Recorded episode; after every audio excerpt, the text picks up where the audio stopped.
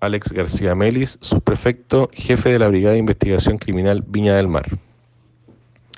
Detectives del equipo de MT0 de la Brigada de Investigación Criminal Viña del Mar y conforme a orden de investigar de la Fiscalía de Análisis Criminal y Foco Investigativo de Valparaíso, levantaron información que guarda relación con una asociación de sujetos destinado a la venta y distribución de droga en la comuna de Concón, principalmente en el sector costero y turístico de esa comuna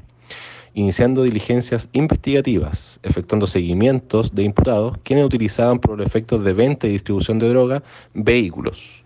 logrando la detención de un sujeto mayor de edad de iniciales R, E, C, Y, que en su poder mantenía la cantidad de 367 gramos de cannabis sativa dosificada y a granel, 66 gramos de clorhidrato de cocaína dosificada, balanzas digitales, elemento de dosificación, dinero en efectivo, además de la incautación de dos vehículos utilizados para el efecto de distribución y venta de droga. El avalúo de la droga incautada corresponde a 2.800.000 pesos aproximadamente. El detenido pasará a control de detención el día de hoy, martes